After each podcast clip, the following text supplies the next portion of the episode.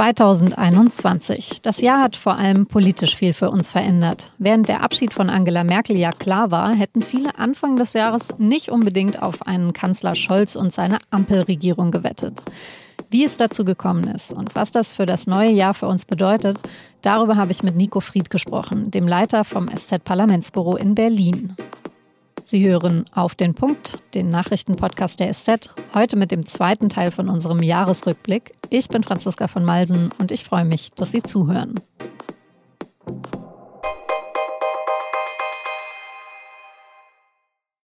Es ist das Jahr 2 der Corona-Pandemie und Wahlkampfjahr. Für die SPD tritt Olaf Scholz an. Das hatte die SPD schon im Sommer 2020 verkündet, als erste der Parteien. Im Wahlkampf dieses Jahr spricht Olaf Scholz dann vor allem von Respekt vor der Arbeit. Respekt. Deshalb setze ich mich dafür ein, dass in dieser Gesellschaft wieder mehr Respekt herrscht. Für die Union läuft das Jahr erstmal zäh an und geht dann auch ziemlich zäh weiter. Erst mit der knappen Wahl von Armin Laschet zum Parteivorsitzenden, dann die historisch schlechten Ergebnisse bei den Landtagswahlen in Baden-Württemberg und Rheinland-Pfalz und das alles nur sechs Monate vor der Bundestagswahl. Markus Söder, der verpasst keine Chance, das der Schwesterpartei öffentlich vorzuhalten. Wir werden nicht mit dem Schlafwagen im September die Bundestagswahl bestehen können, sondern wir brauchen für die Zeit jetzt eine klare Richtung, eine klare Strategie. Nach einem harten Machtkampf setzt sich allerdings nicht Markus Söder in der Union durch als Kanzlerkandidat, sondern Armin Laschet. Ich danke Markus Söder dafür, dass er die Unterstützung zugesagt hat. Ganz anders, weil zumindest nach außen von Anfang an einvernehmlich verkünden die Grünen ihre Entscheidung. Aber am Ende kann es nur eine machen. Ich trete an für Erneuerung. Naja, und der Rest des Jahres ist auch schon fast Geschichte. Olaf Scholz und die SPD gewinnen die Wahl. Ich freue mich, so viele hier zu sehen. Und natürlich freue ich mich über das Wahlergebnis, das die Bürgerinnen und Bürger. Angela Merkel verabschiedet sich nach 16 Jahren als Kanzlerin. Und im Dezember wird die Ampelregierung vereidigt. Aber warum das alles so gekommen ist und vor allem, was es für uns fürs neue Jahr bedeutet, das verrät Ihnen jetzt mein Kollege Nico Fried aus der Parlamentsredaktion in Berlin. Also dann als erstes mal eine persönliche Frage. Sind Sie froh, dass 2021 vorbei ist? Ach, es war ein, sagen wir mal, schon ein sehr intensives Jahr mit Corona und den Bundestagswahlen und der Regierungsbildung. Die, meine Kolleginnen und Kollegen hier im Berliner Büro und ich sind da schon gelegentlich an unsere Grenzen gekommen. Insofern war es anstrengend, aber hat auch Spaß gemacht. Also ich will jetzt nicht sagen, das hätte jetzt noch länger dauern können, das Jahr, aber es war nicht das, nicht, nicht das schlimmste Jahr, was ich in meinem Leben erlebt habe. Das ist schon mal gut. Jetzt haben wir Sie, also wir, die SZ, ja quasi das ganze Jahr schon dazu genötigt, über den Abschied von Angela Merkel entweder zu schreiben oder davon zu erzählen, was sie für ein Mensch ist, wie die 16 Jahre, die sie, sie begleitet haben, überhaupt waren und so weiter und so fort. Für den Jahresrückblick würde ich es Ihnen jetzt mal ersparen oder wollen Sie es nochmal noch mal was dazu sagen? Naja, das ist auch klar, dass das ein, das ist ein einschneidendes Erlebnis. Ja, das klingt jetzt dramatischer, als es letztlich war, aber es ist natürlich, es verändert was in meinem persönlichen Berufsleben wenn man über so viele Jahre jemanden versucht hat, oft war es ja auch nur der Versuch, so aus der Nähe zu beobachten und auch miterlebt hat, wie sich eine Politikerin wie die Frau Merkel dann auch im Amt verändert hat. Und dann endet das quasi von einem Tag auf den anderen. Und das auch noch in einer politischen, politischer sehr angespannten Situation, sowohl äh, was Corona angeht, als auch was die weltpolitische Lage angeht. Deswegen, das war für mich persönlich sicher dieses Jahr auch das bedeutendste Erlebnis, auch wenn es eine Art eine Art Abschied war. Aber mir haben diese Jahre unheimlich Spaß gemacht, mal völlig unabhängig von der Frage, wie man zu Frau Merkel steht. Das ist einfach eine super interessante Persönlichkeit, äh, humorvoll und äh, nicht nachtragend. Ich habe ja auch Fehler gemacht. Ich habe auch jetzt nicht nur Fehleinschätzungen, sondern auch faktische Fehler gehabt. Da war sie eigentlich nie besonders nachtragend, wenn man sich dann auch dafür entschuldigt hat. Insofern war das eine gute Zeit und jetzt schauen wir mal, was als nächstes kommt. Was würden Sie denn sagen, war Ihre größte Fehleinschätzung in Bezug auf Merkel oder der größte Patzer? Also die größte Fehleinschätzung war die, dass ich es nicht für möglich gehalten habe, 2018, dass sie den Parteivorsitz vorzeitig abgibt und dann noch drei Jahre Kanzlerin bleibt, weil diese Verschränkung von Parteivorsitz und Kanzleramt war ein absolutes Prinzip von ihr. Sie hat ja damals auch Gerhard Schröder vorausgesagt, als er das gemacht hat, als er den Parteivorsitz abgegeben hat und Kanzler geblieben ist, dass das nicht gut gehen kann. Und da hatte sie auch recht behalten. Und äh, dann hat sie es trotzdem auch selber gemacht. Und so richtig gut ist es ja für die CDU auch nicht ausgegangen. Also ich würde immer noch sagen, es war ein Fehler. Aber ich habe das überhaupt nicht kommen sehen. Das war die größte Fehleinschätzung und der größte Schnitzer war, glaube ich, als wir mal im Flugzeug darüber gesprochen haben, wer neuer EU-Kommissionspräsident wird. Also da war die Rede, da war schon klar, dass es Jean-Claude Juncker werden wird. Und dann habe ich gesagt, finden Sie nicht, dass der Herr Juncker schon ein bisschen alt ist für dieses Amt? Und dann sagte sie, lieber Herr Fried, Sie wissen schon, dass der Herr Juncker ein Jahr jünger ist als ich. Okay, dann sprechen wir jetzt mal über die postmerkelsche Zeit, die uns jetzt bevorsteht. Als der Wahlkampf losging, also im April, war ja dann endlich raus, dass die Grünen sich für Baerbock entscheiden statt Habeck und auch die CDU hat dann endlich mal ihren Kandidaten sich entschieden und bekannt gegeben, Armin Laschet eben. Zu dem Zeitpunkt welche Regierung und welchen Kanzler oder Kanzlerin hatten Sie denn dafür am wahrscheinlichsten gehalten? Also Sie haben das gerade sehr lässig formuliert, dass die Union dann ihren Kanzlerkandidaten bekannt gegeben hat. Davon kann ja keine Rede sein. Es war eine bemerkenswerte Schlacht zwischen Markus Söder und Armin Laschet um die Kanzlerkandidatur, die uns als Beobachter, das sage ich ganz offen, auch sehr viel Spaß gemacht hat. Ich habe äh, nie geglaubt, dass Annalena Baerbock ernsthafte Chancen hat, Kanzlerin zu werden. Das hat gar nichts mit ihr als Persönlichkeit zu tun, äh, sondern zum einen damit, dass die Grünen immer eher zu den Wahlen hin äh, schlechter abgeschnitten haben als in den Umfragen. Und zum anderen, dass, also aus meiner Wahrnehmung heraus haben die Deutschen ein eher sicherheitsbetontes Wahlverhalten. Das heißt, jemand ganz Neuem, der noch nie ein, ein Regierungsamt hatte und so, gleich das Kanzleramt zu geben, das war mir klar. Da würden viele, und sei es in der letzten Sekunde in der Wahlkabine, davor zurückschrecken. Deswegen war für mich klar, äh, es geht eigentlich nur zwischen Scholz und Laschet, aber ich gebe offen zu, ich hätte nie damit gerechnet, dass Olaf Scholz nochmal eine Chance hat, so aufzuholen, wie er es gemacht hat. Insofern lange Rede, kurzer Sinn. Ich wäre im Frühjahr, nachdem Laschet sich gegen Söder durchgesetzt hatte, bin ich davon ausgegangen, dass Laschet auch der nächste Bundeskanzler sein wird. Und wie hat Scholz dann gemacht? Also, dass er am Ende die SPD nicht nur äh, mit der SPD nicht nur vor den Grünen gelandet ist, sondern eben auch die eineinhalb Prozentpunkte vor der Union. Das hat nicht nur Scholz gemacht. Äh, Scholz hat ja vieles richtig gemacht, indem er gar nichts gemacht hat. Das heißt, er hat einfach darauf gewartet, dass die letzten zwei, drei, vier Wochen vor der Wahl anbrechen. Und das stimmt einfach, und es hat sich dieses Mal wieder bewahrheitet, das sind die entscheidenden Wochen. Alles, was vorher passiert, ist zweitrangig. Ich will nicht sagen unbedeutend, weil man kann in dieser Zeit vorher das Wahlpublikum nicht positiv beeinflussen. Das hat Scholz, glaube ich, richtig erkannt. Aber man kann Fehler machen. Und das ist den beiden Gegnern, Gegenkandidaten passiert. Baerbock braucht man nicht reden, mehrere Patzer. Und Armin Laschet mit diesem schrecklichen äh, Lachen äh, da in, der, in den Flutgebieten. Insofern hat Scholz nicht aufgeholt, sondern die beiden anderen sind zu ihm herabgestiegen in den Umfragen. Dann hat er diesen Punkt, den ich vorhin schon mal angesprochen habe, wirklich strategisch und in der ganzen Performance exzellent ausgespielt, nämlich indem er an das Sicherheitsbedürfnis der deutschen Wählerinnen und Wähler appelliert hat, sozusagen, dass äh, das bedient hat, indem er sich als die als den legitimen Nachfolger der Bundeskanzlerin dargestellt hat, bis hin zu diesem Plakat, der kann Bundeskanzlerin, Scholz kann Bundeskanzlerin.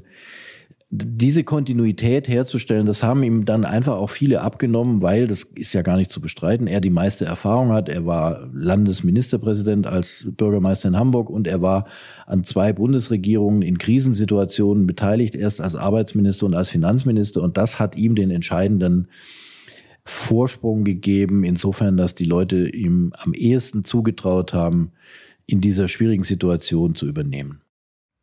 Man hat dieses Jahr ja letztlich auch der CDU das Etikett Volkspartei abgesprochen, nachdem man es der SPD schon 2017 abgesprochen hatte. Glauben Sie denn, dass die CDU jemals zu einer Volkspartei zurückkehren könnte? Ich glaube es für die nächsten Jahre eher nicht, allerdings nur bezogen auf den Bund. In den Ländern ist das schon eher möglich. Ja. Wenn Sie mal schauen auf das, was Manuela Schwesig geschafft hat in Mecklenburg-Vorpommern, ja, ein Riesenerfolg für die SPD. Ähnliches kann natürlich auch Markus Söder in Bayern schaffen. Äh, ähnliches hat aber auch Winfried Kretschmann mit den Grünen in Baden-Württemberg geschafft. Ja.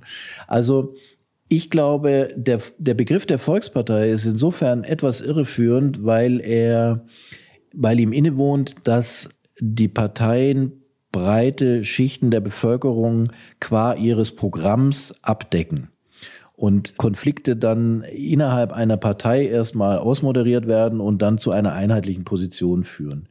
Heute wird man weniger über die Inhalte Volkspartei als über eine starke Führungsfigur. Und wenn da einer ist oder eine, dem oder der viele in der Bevölkerung, und zwar aus unterschiedlichen sozialen Schichten, egal welcher Herkunft sie sind, vertrauen, dann kann man über einen Spitzenkandidaten, eine Spitzenkandidatin auch wieder Volkspartei werden. Das heißt, Sie würden dann letztlich sagen, dass das Dreierbündnis, was wir jetzt haben, nicht ausgemachte Sache ist, dass das das Modell der Zukunft ist, sondern dass es eben tatsächlich dann eher am Personal dieses Mal lag, dass wir jetzt bei der, bei der Ampel gelandet sind und dem Dreierbündnis. Also äh, da fällt mir die Antwort jetzt insofern ein bisschen schwer, als ich mich wahnsinnig geärgert habe über Olaf Scholz und auch andere in der Ampelkoalition, die gleich gesagt haben, das ist ein Bündnis über die nächste Wahl hinaus. Also ich meine, die waren noch gar nicht im Amt, da haben die schon wieder von der nächsten Wahl geredet. Ich glaube, dass sowas nicht besonders gut ankommt äh, draußen und das kann ich auch verstehen, weil es nämlich das, das äh, Vorurteil zu einem gerechtfertigten Urteil macht, dass die Politiker immer nur an die nächste Wahl denken. Ja. Natürlich ist es möglich, dass Scholz dadurch, dass er diese Dreierkonstellation erfolgreich führt, ein starker und erfolgreicher Kanzler wird. Und er möglicherweise dann nach der nächsten Wahl nur noch einen Koalitionspartner braucht. Dann wäre dieses Modell, wie wir es jetzt äh, erlebt haben, kein dauerhaftes Modell.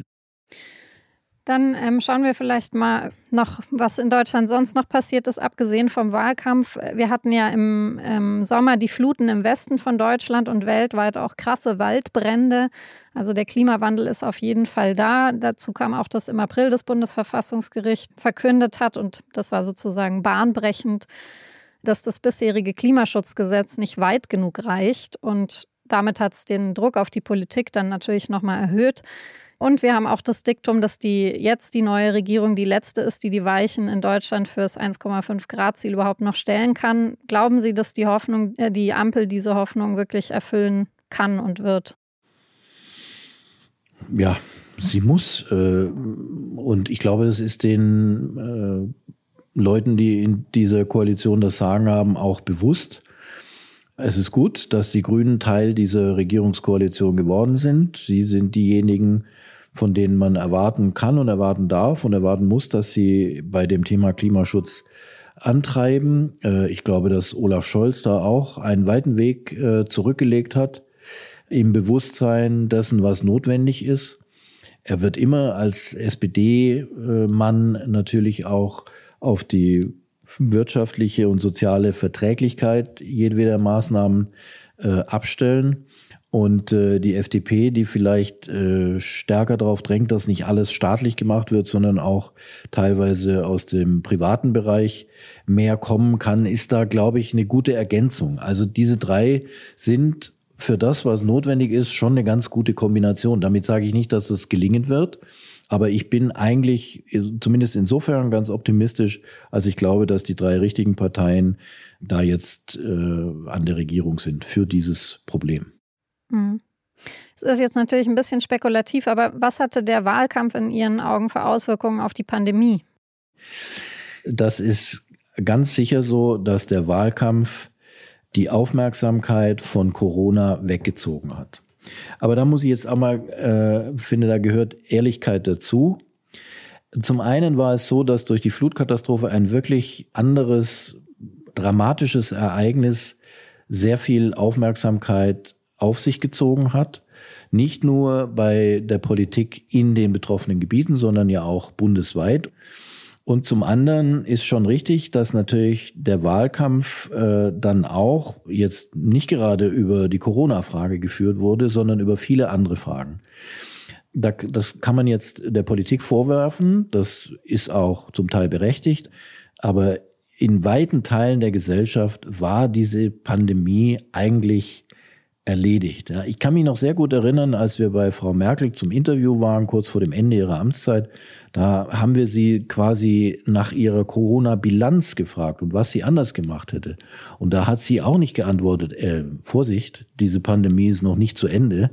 Das mache ich ihr nicht zum Vorwurf. Ich sage das nur, sowohl wir in der Frage als auch die Politik in der Antwort waren irgendwie in so einem Stadium, ja, kann schon noch mal ein paar Fälle mehr geben, aber dass es noch mal so hoch kommt, wie es jetzt passiert ist, sage ich ganz ehrlich, ich hatte das nicht auf der Rechnung und würde jedem Politiker und jeder Politikerin, die auch im Wahlkampf standen, das zugestehen, dass, äh, dass man da sich auch mal auf andere Dinge konzentriert hat. Aber dann würden Sie sagen, es war also vor allem die inhaltliche Fehleinschätzung, wie sich es ähm, entwickeln würde und nicht, dass man jetzt bewusst vermieden hat, eben in der Hochphase des Wahlkampfs im, im Sommer sich so unangenehmen Themen wie der Frage der Impfpflicht zu stellen.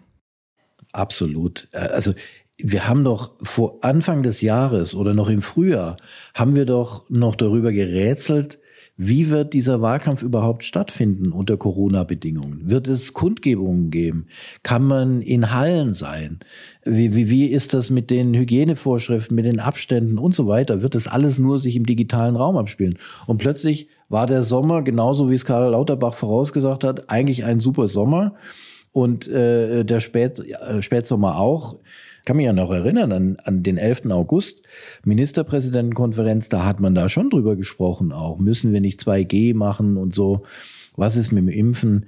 Und da war einfach eine Mehrheit der Ministerpräsidenten überhaupt nicht auf dem Trichter, jetzt die Leute schon wieder mitten im Spätsommer mit äh, Corona Vorschriften zu behelligen. Also das war eine ganz eindeutige Stimmungslage. Da muss man übrigens Markus Söder in Schutz nehmen, dem ja viel vorgeworfen wird, auch zu Recht jetzt äh, teilweise. Aber an der Stelle war er äh, schon vorsichtiger.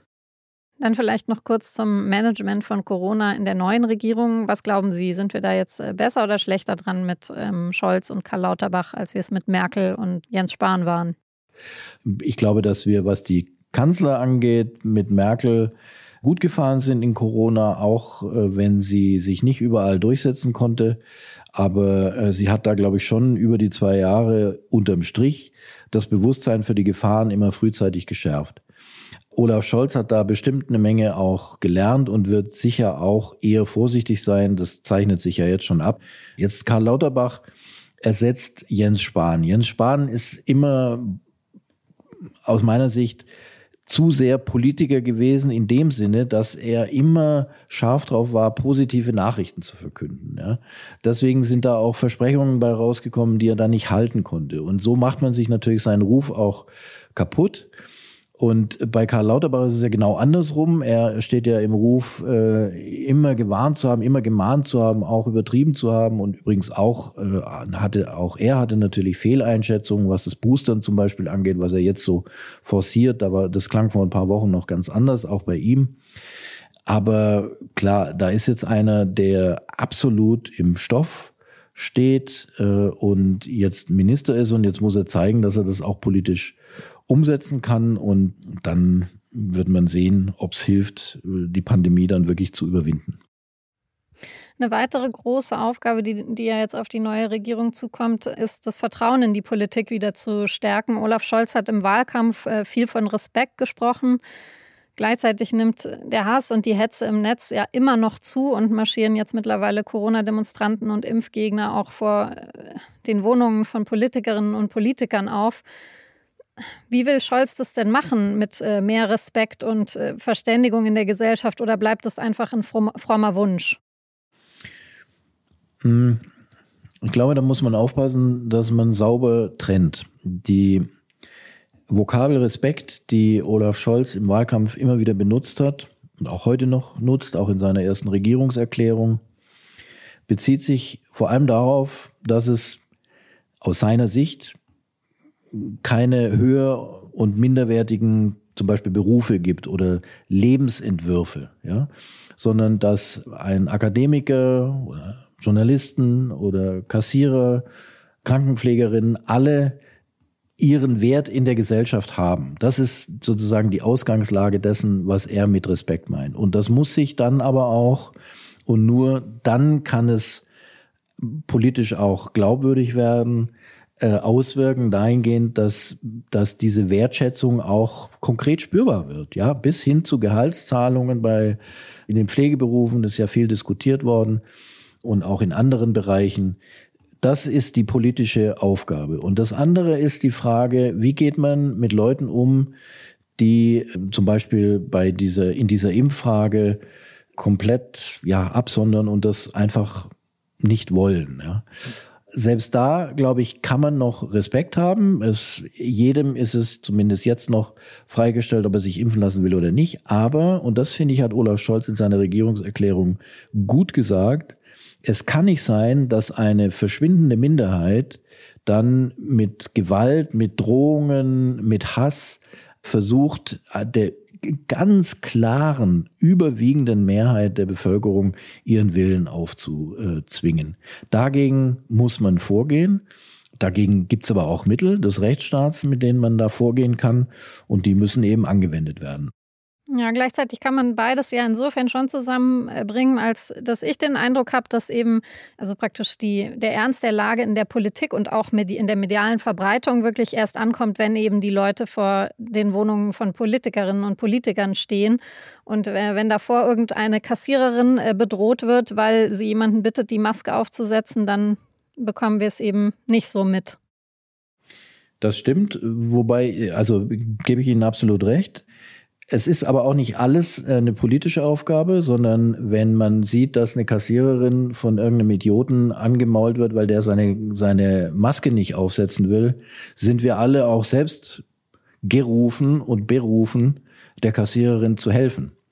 Und das andere ist, äh, und da würde ich Ihnen eigentlich noch mehr Recht geben, ich habe mich schon gewundert, wenn man gerade an Sachsen denkt und die letzten Jahre, wie schwer es war, die das Interesse und die Aufmerksamkeit der sächsischen Landesregierung auf die rechtsradikalen Umtriebe in ihrem Land zu lenken, wie mühsam das war und wie schnell es jetzt ging, als der Ministerpräsident in einer Telegram-Gruppe mit dem Leben bedroht wurde. Ich will das überhaupt nicht beschönigen. Das ist ein absolut inakzeptabler Vorgang.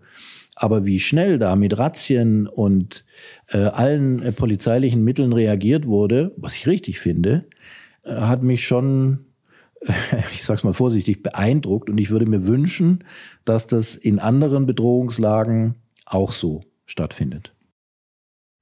Glauben Sie denn, wir haben den Peak der Eskalation schon erreicht oder was steht uns da 2022 bevor?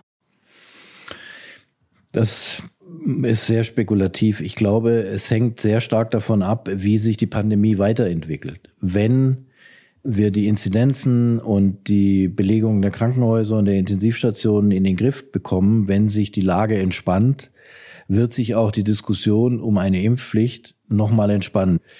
Wenn allerdings ähm, die Situation so dramatisch bleibt oder sich wieder aufschaukelt, so wie wir es in den letzten Wochen erlebt haben, dann wird auch, äh, fürchte ich, die, äh, die Eskalation in einzelnen Bereichen der Gesellschaft, in wirklich sehr, sehr kleinen, aber eben auch sehr lauten äh, Bereichen der Gesellschaft so weitergehen, wie wir es im Moment erlebt haben. Und ich kann nur hoffen, dass es nicht äh, zu wirklichen Gewaltexzessen dann führt. Mhm. Herr Fried, dann ganz herzlichen Dank für diesen Rückblick und schon mal einen guten Rutsch ins neue Jahr. Dankeschön, das wünsche ich Ihnen und den Hörerinnen und Hörern auch.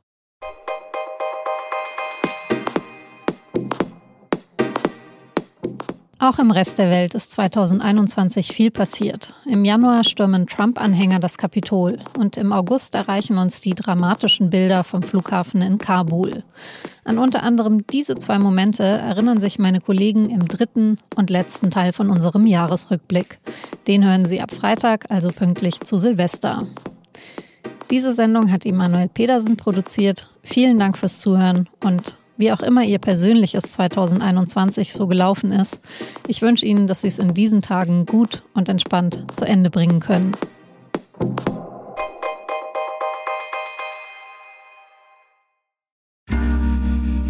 Werbung.